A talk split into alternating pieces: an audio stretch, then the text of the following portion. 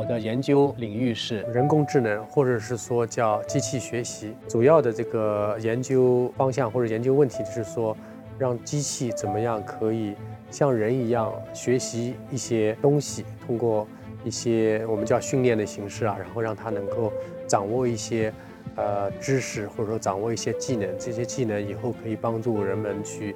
啊，解决一些实际问题，让人类的生活更加轻松，或者说更加方便。那这是应用的方面。从这个科学的角度来讲，我们就是说探索的是说能不能可以重新复制一个人类的这种智能，或者比人的智能更加智慧的这种技术。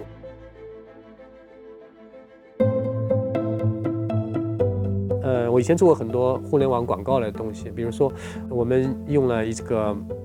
呃，在互联网广告当中呢，我们刚开始做研究的时候，因为我觉得这个互联网广告很有意思，就是说它结合了这个机器学习还有经济学的原理，因为广告存在一个排名竞价的问题，对吧？有个 auction 的这个东西在里面，那么，呃，它就牵涉到你到底不光用户喜欢，你还同时要。呃，把这个最相关的广告 deliver 给最相关的用户，对吧？它同时也牵扯这个经济问题，因为这是广告主付费，最后他要从中，呃，有这个利润，同时也是一个大数据或者 machine learning 问题，是说这个广告要符合这个用户的要求，所以你要满足两方面的需求。不知道你有没有在买过书啊，或者看过电影？但是互联网上会跟你说，大家看这本书的人都会喜欢。这本这本这本这本书要推荐给你，对吧？我们这个这种算法叫 item base，基于这个电影的，或者基于音乐的，或者基于这个书的，给你一些推荐。那么还可以基于用户这个阶段，就是说我 measure 这个你的用户喜好和其他用户的喜好，我找到十个跟你相似的，然后看他们的这个喜好，呃，然后你还没有喜欢上的，或者你还没有在你的这个 playlist 里面，我们把它作为推荐，这个叫用户 based。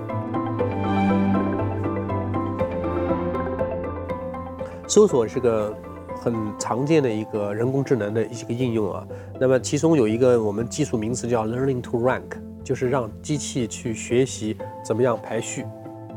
那么搜索里面也很明显嘛，就是你把这个文章排到第一个位置还是第二个位置、第三个位置，其实很关键的。你要根据它的相似度，跟你这个呃用户检索的这个关键字它的匹配相似度进行匹配，然后你的目的要排的时候，使得用户。认为它是很相关的，他是满意的。这个我们叫就是叫 learning to rank，你会大规模的采集各种各样的数据，你会把它清理过以后呢，然后给它打标签。你可以用几千个甚至上万个用户给你打标签以后呢，就形成一个数据集。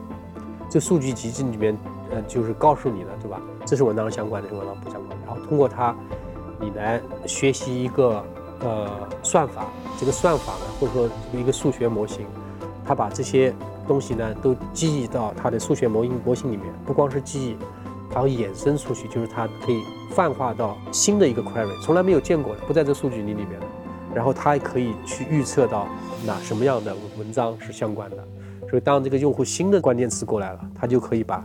这个你完全不知道的这些文章，把它正确的排序出来，这整个我们叫。Learning to rank，所以这个研究的核心就是怎么样学习一个数学模型，能够从这个训练数据集里面把规律找到，然后把它再延伸到我从来没有见过的文章，我从来没有见过的用户的这个 query。